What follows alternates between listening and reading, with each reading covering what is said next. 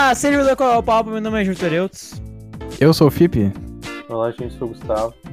Vamos. E eu, Alan. Pou, pou, pou, piu, granada. Pou. E hoje nós vamos bater um papo sobre a Primeira Guerra Mundial. Tá, beleza, Gustavinho. Tu que agora é pra- nosso não, que- mestre. ó, é, é aí. ó, lembrando, assim, olha. O Gustavo normalmente é um cara mais quieto, assim, ele, ele fala, ele fala, ele fala, mas assim, mas ele fica normalmente mais na escuta e tal. Quando o assunto é história, o cara vira outra pessoa por causa que ele assim. Não, é que eu tenho, eu tenho que fazer uma observação aqui. Talvez eu me destaque nesse programa realmente, mas não porque eu realmente mostrei um, um puta trabalho, mas é porque realmente os outros. Não, não, É, mas, decaiu, assim, né? Decaiu, Não, decaiu. o Gustavo, não, aqui o Gustavo não falou assim, ah, realmente, nesse programa eu vou falar mais e tal. Não, eu vou ser um destaque nesse programa. Vai O cara virou. Renato Gaúcho. Vai velho. ser o MVP do O cara virou Renato Gaúcho. O primeiro prêmio de MVP do Qual é o Papo Vai para... Tá, Gustavo, começa aí, começa aí o nosso papo. Começa aí, vai, faz a introdução aí.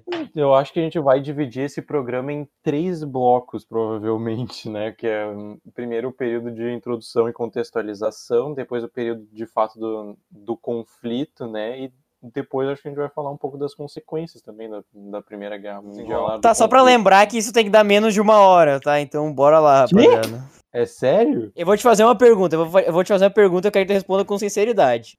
A gente, a gente tem, já, a gente já tem poucos ouvintes, que eles, es- eles, eles escutam até o fim um papo divertido de 40 minutos. Tu acha que eles vão ouvir duas horas de Primeira Guerra Mundial?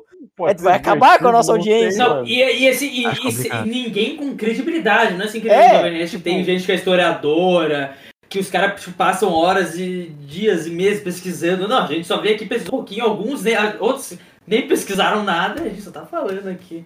Esse aqui é o programa pra matar a audiência do programa, né?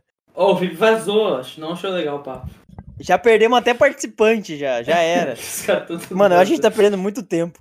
A gente tá perdendo. A gente já tem pouco tempo pra falar de Primeira Guerra Mundial. A gente tá- já tá perdendo Tá, tempo. não, tá, po- posso começar então, posso começar então. A gente tem que ser rápido, Vai, vamos, vamos começar assim então, tá? Vai, vai, vai. Ah, to- Não, não sabe, mas é um consenso geral de quem estudou um pouquinho, né? Que, que, a, que a Primeira Guerra teve o seu, o, seu- o seu começo, né? Com o assassinato do, do austro-húngaro. Eu nunca sei se é Francisco Ferdinando ou Ferdinando Francisco. Ou Fernando Francisco, Francisco Fernando. Sei. Foda-se, né? Foda-se. Franci- É isso aí, é. Por favor, me deixa seguir o roteiro, Não, ele foi. Ele foi, ele, ele foi Ah, mano, pelo amor de Ele foi Deus. assassinado me deixa por, ele foi assassinado por um, por um estudante servo. E isso criou. Isso, isso explodiu o barril de pólvora que já era a Europa, né? E, e é isso aí. Foi assim que começou. Mas, assim que começou, tiveram muitos outros motivos antes para ter mais tensão, atrito entre as nações e impérios na Europa. Mano, vai ser uma nova vertente de programas que é desaprendendo algo, sabe? É, é, Vai ser muito bom. Mano, Então, acho que pode virar uma série. Eu acho que pode virar Não, série e- aqui no e podcast. E, o mais, e, o, e o mais legal é que o Gustavo vai ficar irritado. Porque não vai ser. Não vai ser accurate. Então, Não, assim, e aí a gente não precisa fazer nada. lados- A gente não precisa fazer nada. A gente só precisa comentar. positivos. Só vejo Olha a inovação, mano. Novo nicho no mercado. É isso aí. Cara, Se você esperava aqui um podcast sério falando sobre a Primeira Guerra Mundial, cara. Bah, velho. Eu acho que não tá, não tá no lugar certo. Fica aqui pra se divertir, mas depois vai atrás, que aqui eu acho que não vai conseguir. Ai, mano, caralho. Fala- Mano, vocês me falam que. Vocês me falam, tipo assim, ah, esse programa aqui ninguém vai ouvir. Aí o João Vitor já começa falando. Não, tá, ouvintes. Esse programa aqui vai ser uma bosta. Deu. Não, não, eu não falei que ia ser uma bosta. Eu falei que a gente não vai. não. A gente Aí não tá aqui pra cagar. ensinar ninguém. A gente A vai gente não tá aqui pra Gustavo ensinar ninguém. tendencioso, segundo maior Gustavo conflito armado da tendencioso. história humana. Gustavo tendencioso. Foda-se, né, mano? Mano, a gente tá aqui pra se divertir. Eu não tô aqui pra informar ninguém porque eu não sou eu não recebo pra isso. Eu tô É. aqui pra me divertir. E em cima disso morreram de 15 a 20 milhões de pessoas Ah, na Primeira Guerra mano, Mundial. minha rola. Ah, e agora eu sou eu sou culpado disso. É, o que, que tem a ver com isso, mano? Mas tu tá se Eu divertindo xingo muito. o general alemão durante a revolta que matou 250 Já- já- já- mil. já passou Senão a gente vai ter que ficar em luto pro resto da humanidade. Olha quantas pessoas já morreram É. aí na, na- na vida. Mano, aqui, ó. A, a cada 60 segundos. Um minuto se passa. Gente. Ô, tá dizendo. Caralho, velho. O Alan, o Alan conseguiu terminar a frase. É que assim, tudo bem, velho. A gente não precisa fazer tudo zoado. A gente pode, tipo assim, colocar coisas interessantes no meio, informar um- o que é, o que a gente sabe e tal, mas se a gente fizer um programa chatão assim, mano, nem a gente vai gostar de fazer, vou ser bem sincero. Não. Então vamos lá, eu tô com as minhas informações aqui, velho. Vamos lá, pois mano. é, eu, eu sei o que Eu não- sei. Vem aqui. É, eu não falei que eu não pesquisei, mas vamos Tua lá, informação é o caralho, né? Ó, eu tô com a informação aqui, velho. Eu também tô com uma boa informação. Vai lá, Gustavo, vamos, vamos, vamos finalmente começar essa nova série que é Desaprender na Primeira Guerra Mundial. Vamos lá, Gustavo, começa Tá, aí. vamos começar então. Então, pequeno, pequena introdução assim para a Primeira Guerra Mundial. Lógico que quando ela aconteceu, ela não tinha né, esse nome. É, Era qual? Era assim, qual? não. Como é que era? Como é que era, Gustavo? É, É, não, teve só- vários, teve vários, teve vários. teve Posso- vários, Posso, falar assim. um? Posso falar um? Quero me meter. Vai, fala, fala. Não, ó, e é muito interessante que chamavam a Lista guerra. todos que tu puder. Ah, ó, chama- chamavam de a Grande Guerra, chamavam de a guerra que acaba com todas as outras guerras, ou com todas as guerras, vários, vários, várias vertentes. O que é muito interessante porque só criou mais tensão pra ter uma guerra maior ainda. Mano, é isso? É, Foi são esses nomes. Eu acho que sim. E também depois ficou conhecida como Guerra de Sangue e Barro, ah, depois do no período das guerras de trincheira. Pô, não, quê? pode- é, pode também. Mas chama- por que não, sangue Por barro? das trincheiras. Pô, também É chamam de. trincheiras. Também né? chamam de Guerra das Trincheiras. Tem vários nomes assim depois que. é. É, mas ah, então de 15 a 20 milhões de pessoas no total morreram ah, durante a Primeira Guerra Mundial. Isso não conta no caso e as estimativas normalmente não contam assim mortos por doenças. Normalmente só contam pessoas que morreram assim por causas diretamente relacionadas à Primeira Guerra Mundial. Tipo, o cara levou um tiro. Não Aos o conflitos, cara- né? O Não, é, conflito, é a porque, batalha. porque, Morreu porque doente lembrando, né, que teve a. Lembrando que teve a gripe espanhola e que as trincheiras eram assim um negócio horrível. Olha, É. mas aqui tem fun fact aqui, ó. ó tá dizendo que não tem informação aqui, ó. Que, ó, as trincheiras eram um lugar fudido. Mas nove é a cada... Nove em cada dez soldados que ficaram nas trincheiras sobreviveram à guerra. Então... é- era melhor estar na trincheira do que estar na, gue- na- nas batalhas ali no, É que- no campo. É que, ali, é, que, né? é que chamam o No Man's Land, né? Terra de ninguém, que era o que ficava entre duas ah, trincheiras. Daí era. Porque todo mundo ficava encucadinho ali dentro da toquinha e quem saía levava um tiro, né? Não tinha. Por Ah, isso peraí, que. mas esse papo tá muito louco, mano. A gente não tá com foco. Ah, Gustavo, não... ah, mano, se tu ficar nessa neura aí, a gente não vai pra lugar nenhum, velho. A gente Não, tá- mas tem que dar uma contextualização antes. Não, mas é que a gente vai, a gente volta, a gente vai, a gente volta, a gente vai indo, mano. Não, mas, ó, Ah. e, e outro fun fact aqui, outro fun fact. Outro fun, tem outro fun fact. Manda. Foram, foram 70 milhões de soldados, né? Então, um de 15 a 20 milhões, que é uma estimativa, assim, porque naquela época não tinha estimativa nenhuma certa, né? Eu chuto que é mais. Bem mais, na verdade. Então, assim, dá pra ver o, o rate, né, de morte não tá baixo, mano. Então, assim... Se tu, for, se tu fosse pra guerra, a chance de sobreviver não era, não era baixíssima, né? Mas também não, né? Se tu brincasse, tu morria. Eu acho que isso em Tá lá qualquer brincando, tá, lá realmente. brincando, tá lá assim, tu ah, brinca, tu morre. tô de boa, assim, levou um tiro. É isso. Eu acho que em qualquer guerra, se tu brincar, tu meio que morre. Ah, nem. Vai, deve ter alguma exceção. Tá, mas vamos começar a contextualização de fato, que eu acho bem importante assim, a gente entender ah, a época anterior à Primeira Guerra Mundial para entender um pouquinho melhor então o, o conflito em si. Ah, e esse, essa época da anterior à Primeira Guerra Mundial na Europa, ela fica conhecida por um termo bem anacrônico assim, que é a Belle Époque, que é justamente traduzindo do, do francês direto, fica época bela. Ahn, que justamente é um, é um termo que tu tem que colocar em referência, né? Eles começaram a usar esse termo época bela para se referir aos anos anteriores à Primeira Guerra Mundial, quando já se estava vivendo a Primeira Guerra Mundial. Então, de fato, aqueles anos pareciam muito ah, melhores vistos pela perspectiva justamente daquele dos tempos tão sombrios da Primeira Guerra Mundial. Não, mas e, e também é engraçado, né? Porque ah, pelos materiais que eu vi, ah, os europeus estavam bem otimistas, assim. Antes de Sim. ter, né, claro, a Primeira Guerra. É, era um, existia um- período, era um período de desenvolvimento cultural, de desenvolvimento econômico, tava tendo uma indus- uma industrialização mais rápida. sim, Também foi deu ah, certo. a, a, a Europa, assim, durante o século. O século XIX inteiro, ele é basicamente, tipo, o século que a Europa domina o mundo, assim.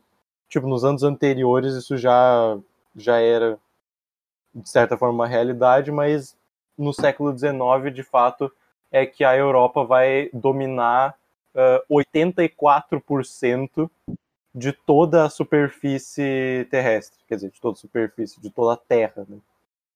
Ahn, então a Europa vai ter colônias em todos os continentes. E isso vai trazer para a Europa, junto com a segunda revolução industrial, por exemplo, um grande progresso econômico. E isso vai também fazer com que a Europa se torne um centro ainda maior de inovações científicas e culturais também. E os europeus viam isso tudo com muitos bom, muito bons olhos, né? Ahn, e era uma época realmente de otimismo, como o Alan falou. Só que isso não era assim para todo mundo. Ah, lembrando que a segunda revolução industrial é muito legal realmente se tu for o dono da fábrica, né? Mas se tu for o empregado que trabalha mais de 12 horas por dia, Que pode ter ser uma criança, né? trabalhando. É, Respa- Respirando carvão. respirando carvão o dia inteiro, umas 16 horas por dia, né, e ganhando o mínimo ali só para conseguir, sei lá, comprar um pedaço de pão e nada mais, não é tão legal assim, né? Então essa época bela da Europa é bela dependendo de para quem tu olha, né? Como todos os, os períodos históricos. É, realmente, é. Pra alguém tá bem, alguém tem que se fuder, né? Resumindo. É, E no século XIX também, ah, o século XIX ele é marcado por, pelo período literário, assim, cultural do romantismo, né? E uma característica muito forte desse período é a criação do nacionalismo. Os primeiros, então, os primeiros nacionalismos, os primeiros movimentos nacionalistas vão ah, nascer justamente na Europa por conta do romantismo.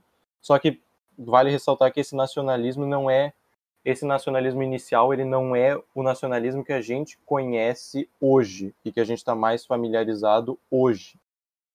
Quando a gente pensa em nacionalismo, não é que todo nacionalista é que nem o Hitler, sei lá, né? Que é, um, é uma outra vertente de nacionalismo.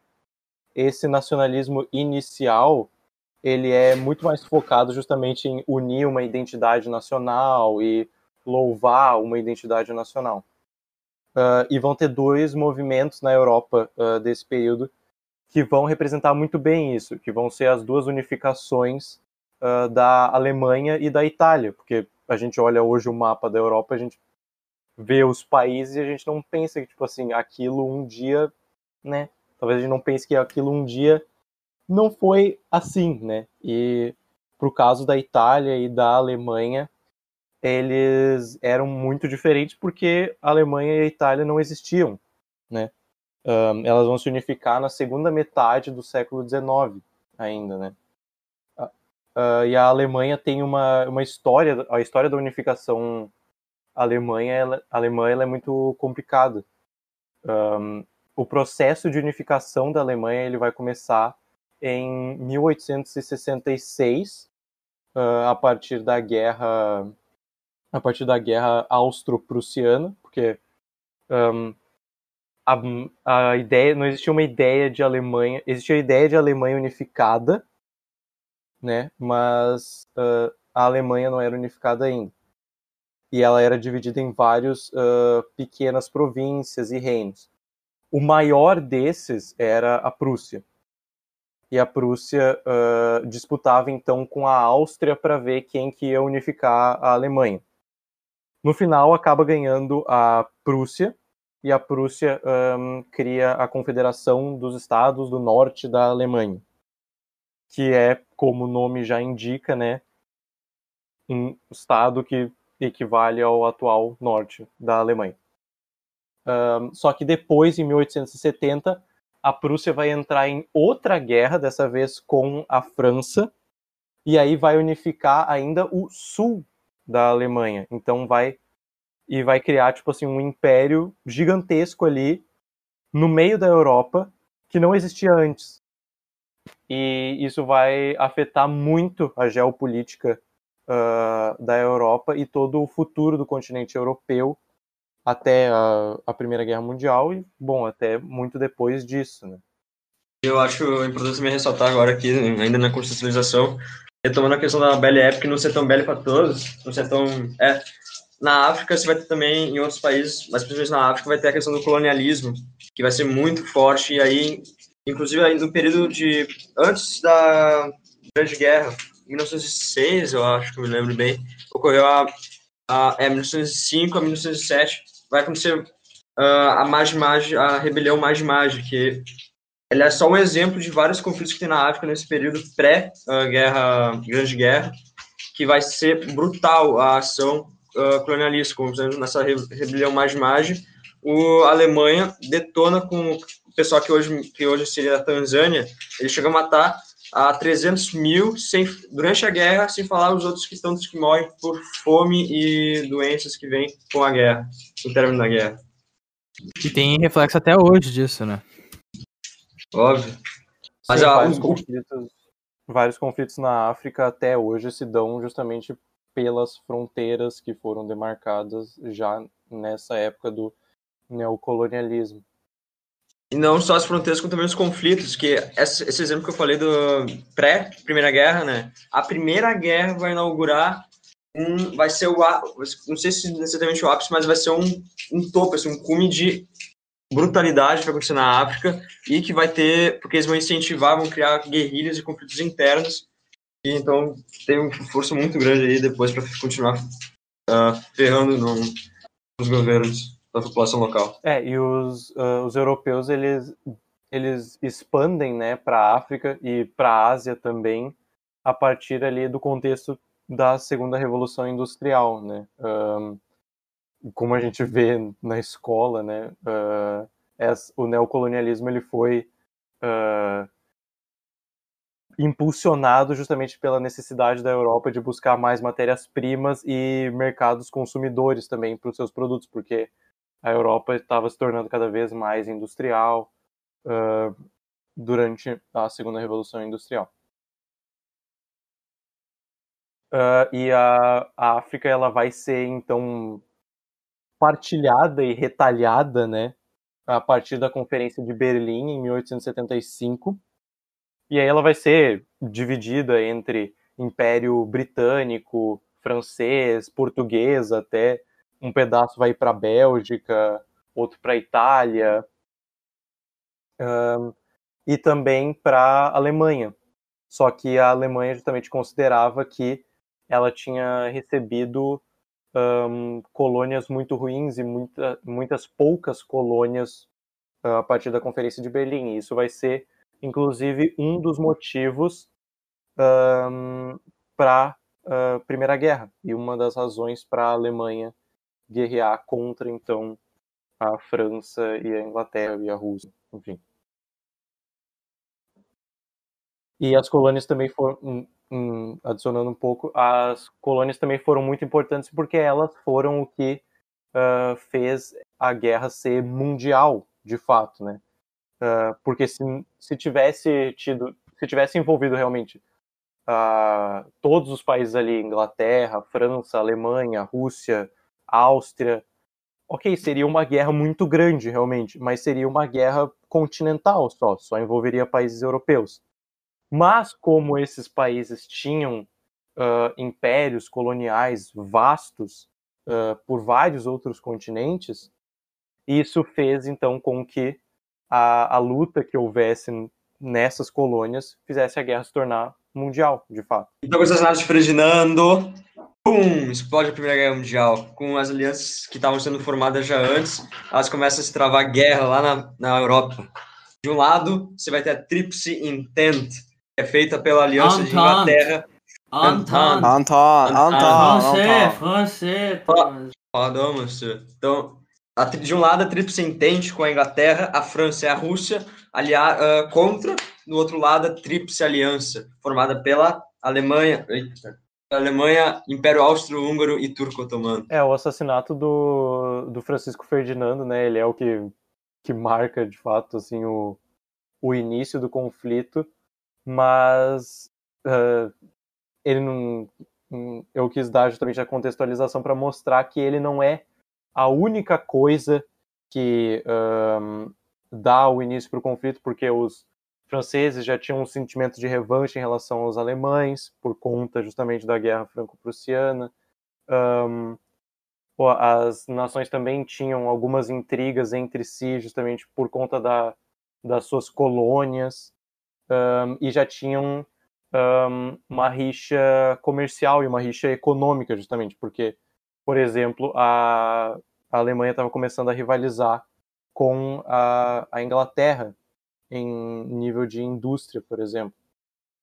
E isso é um negócio que a Inglaterra e a França também não vão gostar muito e vai, e vai ser um dos motivos pelos quais vai se formar esses dois blocos que o Thomas falou, da Entente, de um lado, e a Tríplice Aliança, ou Impérios Centrais, como quiser chamar, do outro, justamente. Um, e o, o Francisco Ferdinando ele vai morrer num- numa situação muito. Assim, é, é uma situação que é difícil de.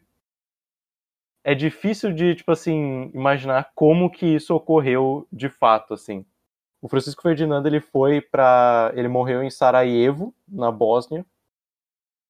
Ah, e na cidade inteira tinha 36 policiais.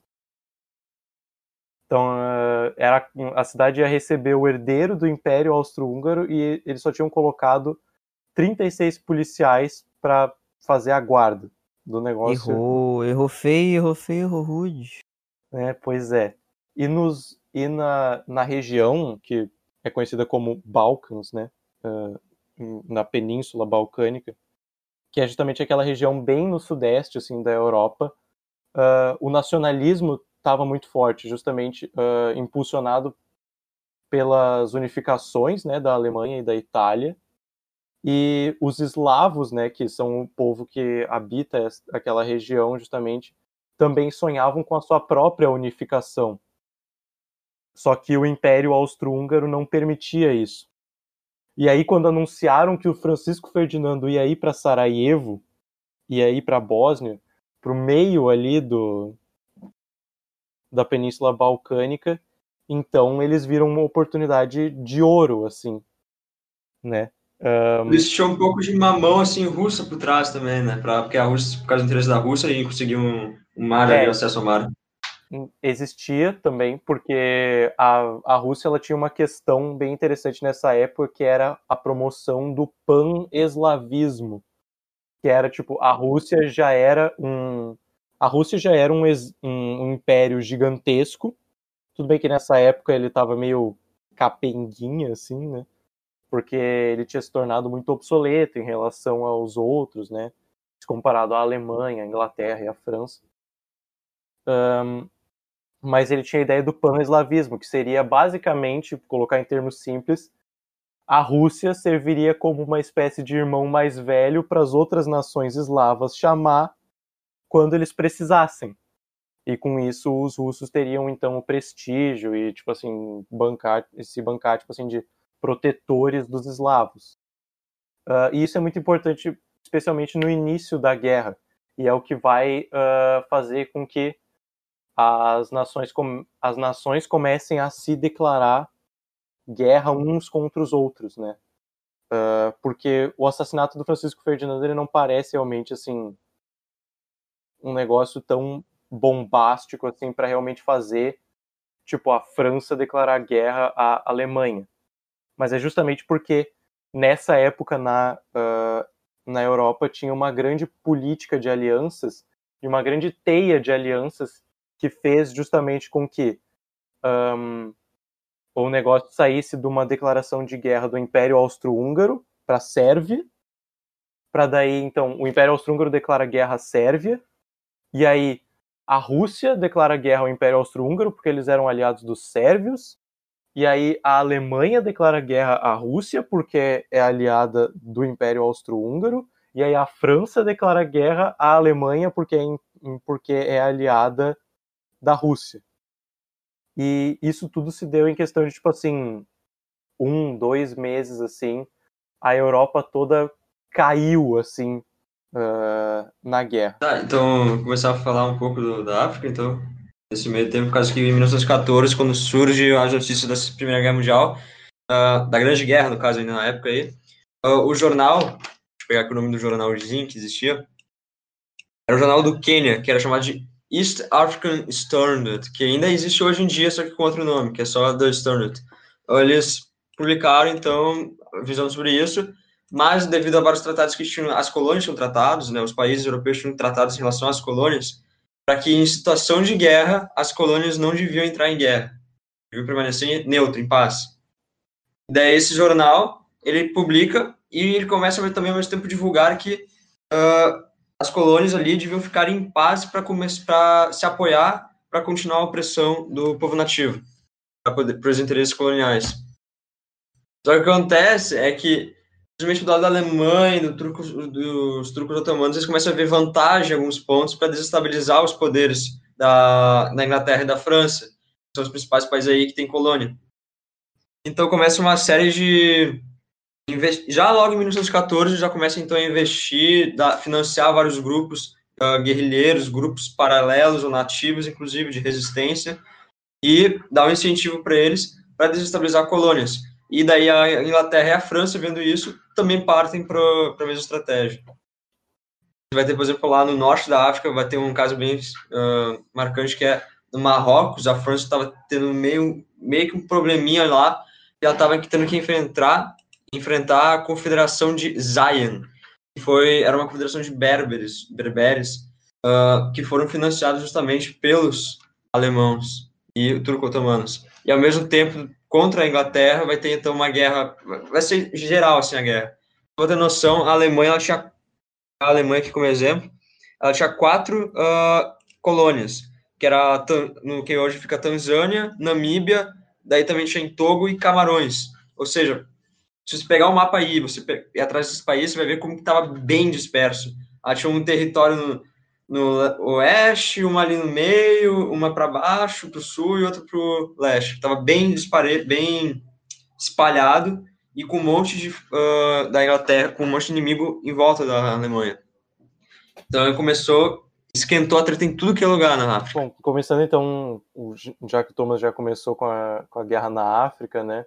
Uh, vou falar também da guerra na, na Europa, uh, que já começa bem rápida, assim, que não é o que a gente normalmente pensa quando a gente pensa na Primeira Guerra Mundial e as trincheiras, enfim, mas isso é só uma fase da guerra. A guerra, a Primeira Guerra Mundial, ela é dividida em duas fases grandes que colocam justamente, que é a guerra de movimento, que é ali o ano de 1914, que é o início, justamente, e todo o resto colocam justamente que é a guerra de trincheiras. Mas então, nesse início, a guerra era bem mais rápida e era uma guerra em que os exércitos ainda estavam uh, se movimentando. E a Alemanha já tinha um plano organizado para tentar derrotar a França. A intenção da Alemanha na guerra era basicamente eliminar a França rapidamente, assim, bem rápido, para depois eles entrar, eles irem para a guerra real, assim, com os russos no fronte oriental e aí derrotando assim os dois e ganhando a guerra. Mas para isso eles tinham que invadir a França bem rápido um, e derrotar a França bem rápido para daí conseguir guerrear com os russos de verdade. E para isso eles justamente fazem o eles já colocam em funcionamento o tal plano Schlieffen. E o plano Schlieffen basicamente consistia em a Alemanha atravessar uma cacetada de tropas pela Bélgica para atacar a França de um lado que ela estaria desprotegida. Só que tem um grande problema nesse plano, que é que a Bélgica era uma nação neutra. Ela não tinha declarado um, aliança à Alemanha nem à França. E para tu passar milhões e milhões de tropas por um território neutro não é tão fácil. Então a Alemanha teve que invadir a Bélgica para um, chegar na para chegar na França e atacar a França de um lado que estaria desprotegido. Só que um, tinha uma galera que não gostou muito dessa ideia, que era justamente os britânicos. Um, inclusive, quando a, quando a Bélgica foi formada como país, inclusive, os britânicos se colocaram basicamente como protetores da Bélgica. E que, tipo assim, se qualquer país tentasse violar a neutralidade da Bélgica, eles entrariam em ação. E, de fato, eles fizeram isso. E quando a Alemanha invade a Bélgica, num evento que ficou conhecido até como estupro da Bélgica, especialmente por conta da, da brutalidade que os, que os alemães uh, invadiram a Bélgica, o, a Inglaterra declara guerra à Alemanha e entra no conflito justamente por conta dessa invasão. e vale ressaltar que a curiosidade que agora falando dessa, da Bélgica, o rei da Bélgica, que era o, o Alberto I, ele, me, ele não ele liderou o exército dele pessoalmente, cara. Ele, ele lutou no campo, ele liderou no campo de batalha. E aí, tipo, a, basicamente a família real, que nem a rainha também, que, é, que era Isabel de Baviera, atuou como enfermeira, cara. Pô, olha que coisa loucura, assim, um negócio muito louco de pensar, assim pique rei medieval, né? Que vai Sim, na, mano. É, tipo... Na frente das tropas, assim. Pô, tipo, terra, terra média, né? Tipo, caralho, mano. O cara liderar Ué, o exército não, dele no campo. É, o cara vai pro campo de batalha, mano. Não quer nem saber, velho. Muito louco. É, mas mesmo com toda essa coragem dos belgas e a. E a quantidade de tropas francesas e inglesas, nessa primeira parte, justamente em 1914, os alemães fizeram um belo avanço aí uh, pela França. E eles conseguiram chegar perto até de Paris, uh, realmente.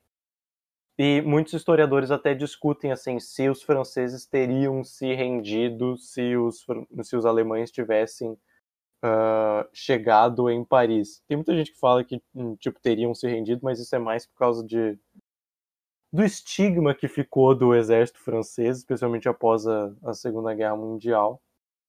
Uh, mas a evidência é que provavelmente eles teriam continuado a lutar mesmo sem uh, mesmo sem Paris. É, e o Alberto ele não morreu em campo de batalha, né? Apesar de ter comido a Bélgica, ele foi só morrer bem depois. Ele e a rainha também foram morrer bem depois. Coisa romântica. É.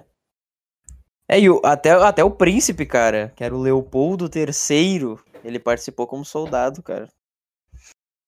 A família inteira foi pro campo de batalha. Tá, beleza. Então, os alemães, eles são. Os alemães, de fato, eles avançam até uh, chegar perto de.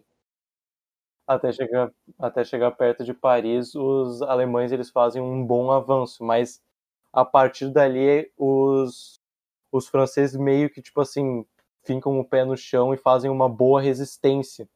Porque até então os aliados tinham sido os aliados, a Entente tinha sido bem incompetente, assim, especialmente porque os generais da Entente eles eram muito ruins, assim. Era tipo caras que eram apontados porque tinham conexão com o governo, não tinham nem passado nas provas direito. Um, enquanto que a Alemanha tinha um exército, tipo assim, mega profissional. Um, mas a partir do ali de setembro de 1914 um, a guerra começa a deixar de ser uma vitória alemã, deixar de parecer uma vitória alemã para parecer mais um empate, um, porque as potências vão começar a se uh, igualar mais. E isso vai levar justamente à guerra de trincheiras, em que o objetivo não é necessariamente ganhar território, e sim simplesmente não perder o território que tu já conquistou e tentar lentamente assim ganhar o território do inimigo, cansando ele, basicamente. Um, e por isso, inclusive, que essa essa fase da guerra de trincheiras justamente durou tanto tempo e levou a tão pouca mudança assim de, de território, porque de 1900 ali de, do início de 1915 até o final de 1918 até um, o avanço territorial que foi feito realmente dentro das da fase das guerras de trincheiras foi muito pouco realmente assim se comparado a outras guerras mas uh, antes da gente ir para 1915 já eu acho bem interessante a gente falar de um, um evento assim bem interessante da Primeira Guerra Mundial que já foi muito representado na cultura pop até um, e é muito instigante que é justamente a trégua de Natal de 1914 uh, que começa uh, justamente com um pedido do próprio Papa na época para que os governos fizessem uma, uma trégua durante o Natal. Porque a ideia, justamente antes da guerra, era de que ela não durasse até o Natal. Todo mundo achava que a guerra ia ser, tipo assim, super rápida. Ninguém achava que a guerra ia durar nem sequer dois anos, que dirá quatro que durou, né?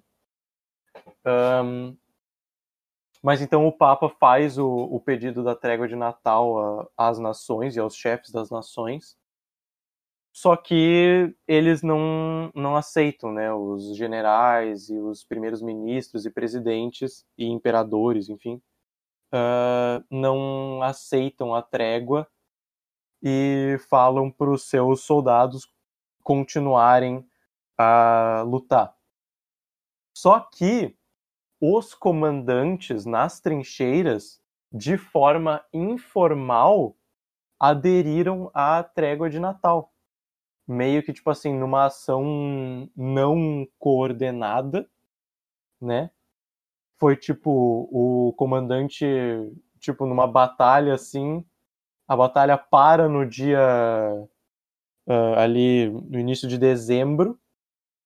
Um, e o comandante britânico para, e depois o alemão também para, e com um negócio, tipo assim, não foi combinado, mas eles simplesmente pararam por um instinto humano, de tipo assim, vão pelo menos viver o Natal, assim, né, sem se matar. Vai, o medão de dar merda.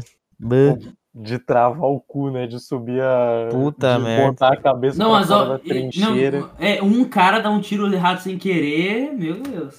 É, então... Um desavisado que... ali, né, imagina... É. Mas pra tu ver tipo, que é, não, tipo, tipo assim, é o cara um... acorda, vê um monte de gente assim no, no meio ali, dele, dele começa a tirar assim. É, tinha tudo para dar merda. Mas tu vê que é um momento muito bonito justamente porque não ocorreu isso. A gente não tem registro de, realmente de um, um cara que pegou e começou a atirar em todo mundo no meio da trégua de Natal. Todo mundo respeitou essa trégua, mesmo que ela fosse informal até. Não teve nenhuma nação que declarou trégua nesse período. Mas os pró as próprias pessoas que estavam ali um, reconheceram meio que a humanidade assim um no outro e foi, tipo assim, um momento muito bonito, assim, até. Um, o futebol, inclusive, nessa época, foi um, foi um negócio muito importante, um, porque justamente nessa trégua de Natal, uh, os, uh, os soldados das trincheiras começaram a, a jogar bola, porque era trégua, né? Uh, muito e tem massa. até. Vai, eu mesmo ia falar desse daí, desse lance aí. Daí o perdedor até... tinha o quê? Imagina. Tem até registros assim de partidas organizadas entre exércitos, assim. entre batalhões. Então, tipo, um time de ingleses ali da trincheira dos ingleses joga Deram um pau, né? a trincheira dos alemães uh, num jogo assim de futebol. Tipo, no meio da guerra. E assim. aí nasceu a Champions League, né? Aí nasceu a Champions League. Exatamente, eles criaram a FIFA e tal. Será que o Hitler não ganhou, não guardou uns rancor aí de, de talvez o exército dele ter perdido? Não, se o, Hitler joga, se o Hitler jogasse bola, ele não teria feito o que ele fez, cara.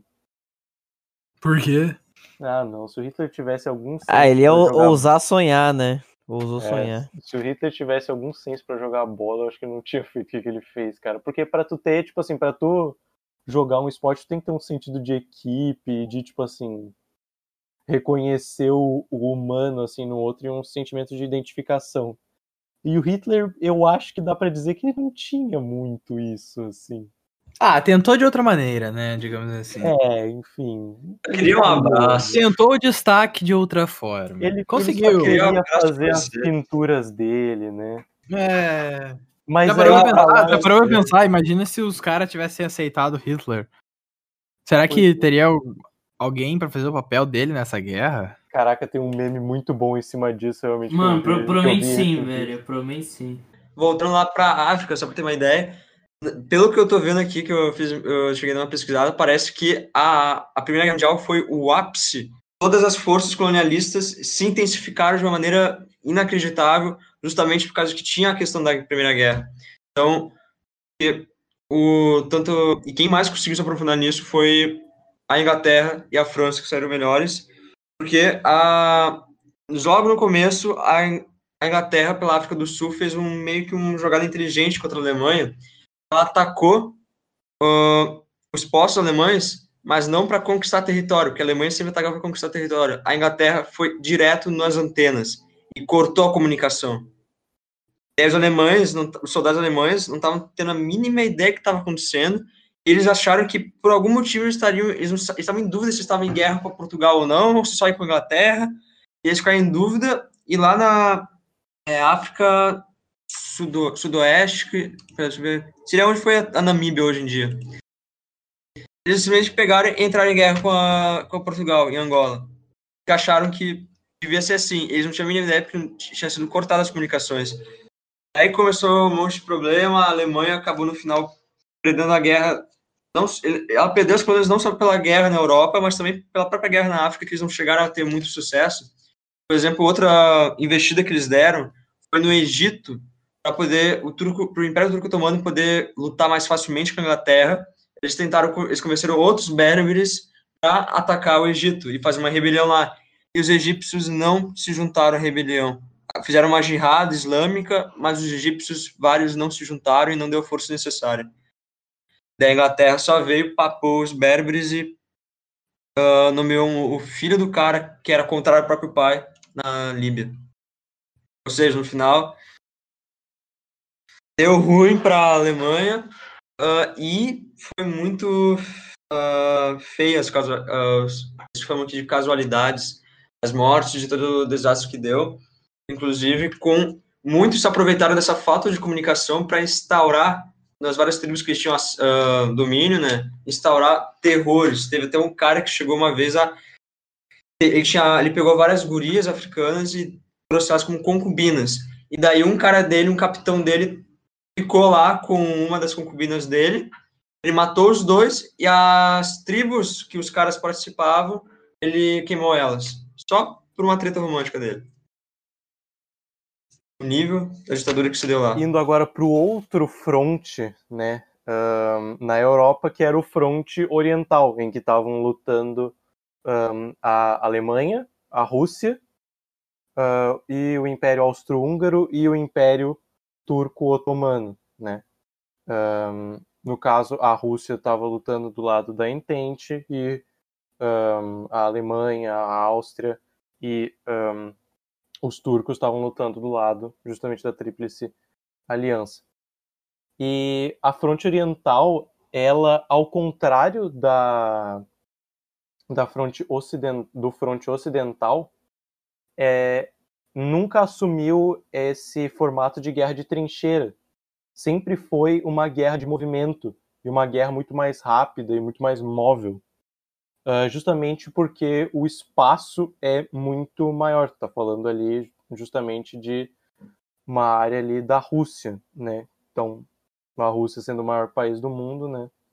Uh, é uma área realmente muito mais abrangente que permite que os exércitos se movimentem uh, muito mais.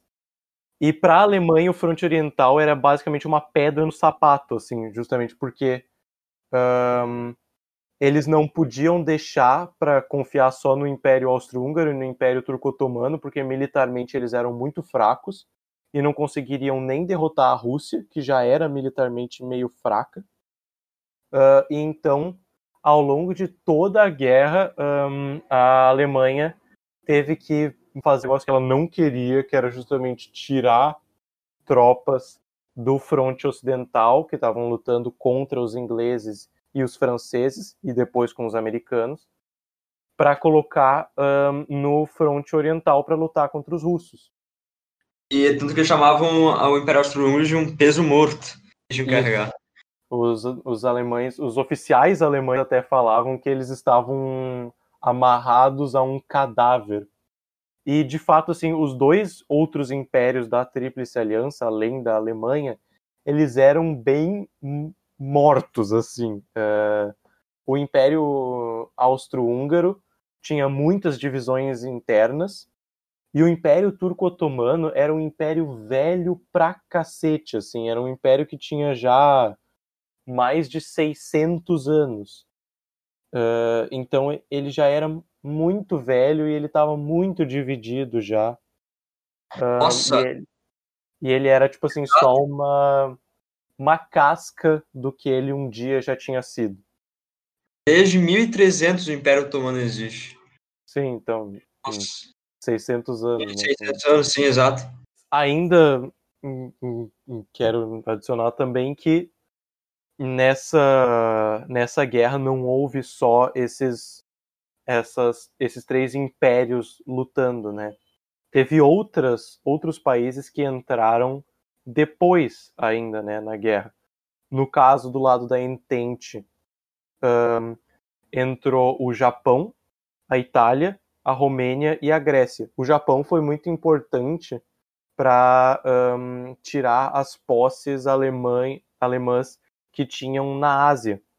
Um, e do lado da, e do lado dos impérios centrais justamente só entrou um, a Bulgária em 1915. E como o Thomas falou, né, a guerra, a guerra na África, ela meio que vai acabar com o Império Alemão ultramarino, né? Então todas as, as posses que a Alemanha tinha fora da Europa acabam já em 1915, três anos antes do fim oficial da Primeira Guerra Mundial. E isso vai ser um baque justamente para a Alemanha, porque ela vai ficar sem um, o, toda a matéria-prima que vinha dessas, uh, dessas colônias dela.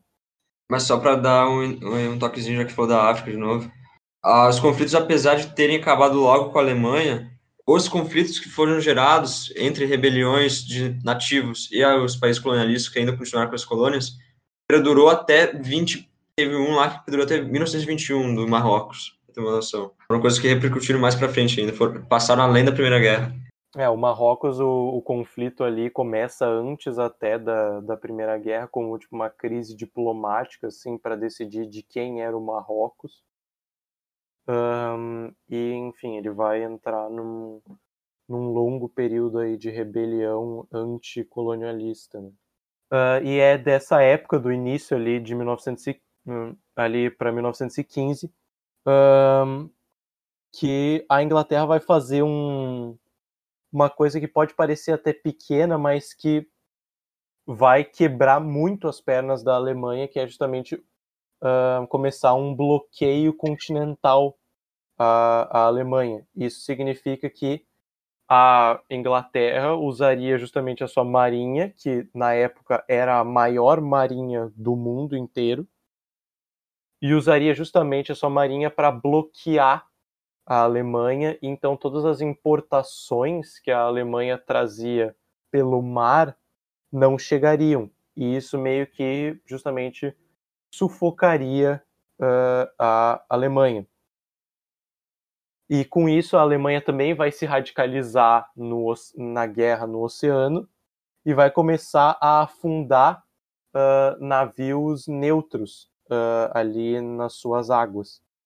E um deles, inclusive, vai ser o Lusitânia, que vai ser um navio americano, inclusive com várias celebridades americanas. Uh, e os alemães afundarem esse navio vai criar um já vai criar um sentimento anti-alemão uh, nos Estados Unidos que vai culminar com a entrada dos Estados Unidos uh, na Primeira Guerra Mundial em 1917. E outra marca da, da Primeira Guerra Mundial, que começa a ser utilizada a partir ali do ano de 1916, são as armas químicas, que começam a ser... Que nem, que nem o gás ketchup. Sim. Uh, mas o primeiro gás a ser utilizado, o primeiro dos gases a serem utilizados na uh, Primeira Guerra Mundial vai ser o gás cloro, né? Uh, e aí depois, de fato, vão ser utilizados o gás mostarda. Alemanha? Pela Alemanha. O, o primeiro uso do, de gases, inclusive, vai ser pela Alemanha na Batalha de Ypres, ou Ypres, né? Vai chocar os caras tanto que eles vão desistir de usar o gás. É. Porque as mortes vão ser muito rápido. Por, é, e era um negócio, tipo assim, muito desesperador, tanto para quem, obviamente, para quem sofria os ataques, mas também para quem aplicava aquilo também, porque era um, era um negócio tão. Os ataques com gás eram tão horríveis que eles afetavam o moral, assim, tanto das tropas que eram atacadas, mas ao mesmo tempo das tropas que estavam atacando também. Era, tipo assim, muito horrível, assim mesmo. Apelão demais. é, apelão, realmente. Uh, mas isso vai ser realmente um marco, assim, da, da Primeira Guerra Mundial, tanto que é da Primeira Guerra Mundial aquelas fotos dos soldados com máscaras de gases, com máscaras de gás, assim, e com rifles na mão e tudo mais. Um, e até e eles botavam máscaras de gás até nos animais que eram uh, utilizados na guerra. Então tem foto tipo de cachorro com máscara de gás, cavalo com máscara de gás. Uh, é um negócio assim bem bem estranho, assim, é meio bad vibes até, assim. Ah, porque uh, o resto da guerra é super good é, vibes. É, não, né? super tranquilaço, assim. Vê o cara no meio da lama é super tranquilo, mas quando ele bota uma máscara de gás aí fudeu. Mas em 1917, esse vai ser um, um dos anos mais uh, significantes para a guerra. Inclusive, fica a dica aí o, do filme, 1917. Não sei aqui quem viu. Filmaço, filmaço. Não vi ainda porque de filme de guerra eu sempre fico botando pra. Fico sempre procrastinando. Eu peguei aqui, eu tava pesquisando de novo vendo que o gás de mostarda, na verdade, não é fatal, a não ser que em altas doses. O que acontecia é que ele desarmava e ficava por até meses se deixar, Sim. dependendo do clima. Uh, e até, tipo, nem precisava ser, ser fatal. Se é, tu tirava o cara do campo... Isso, é isso, o objetivo do gás, ele era justamente tirar os caras das trincheiras, porque justamente o cara tá na trincheira, ele tá num buraco no chão, tu não consegue atirar nele. Mas se tu pega um se tu pega um canhão e uma cápsula cheia desse gás, justamente que eles criaram, justamente cápsulas que tinham gás dentro. Se tu pega um canhão com cápsula com gás dentro e atira na trincheira inimiga e acerta, um, isso vai criar um efeito de total pânico assim na, na trincheira e o pessoal vai sair correndo para tudo que é lado. E esse, e esse justamente era o objetivo do uso do gás, não era matar pelo gás em si, mas era só tirar os caras da trincheira. Ah, e falando que os caras não deix... eles acharam isso uma coisa louca, mas depois eles continuaram usando. E o, os, uh, os, os, britânicos uh, conseguiram desenvolver a mesma tecnologia e os próprios Estados Unidos chegaram a usar. Sim, os próprios Estados Unidos chegaram a usar também gás mostarda mais pro final da guerra. Não, e que, e que já era assim, né? Se, se eu não me engano, já tinha um. Um common sense, como que é? Senso comum Acho que não se deveria usar arma biológica nem química em guerra, né? Não, é, havia até uma convenção, a convenção de Haia. A convenção de Haia já tinha determinado que as nações não deveriam usar uh, armas químicas em guerras. Era proibido realmente, assim.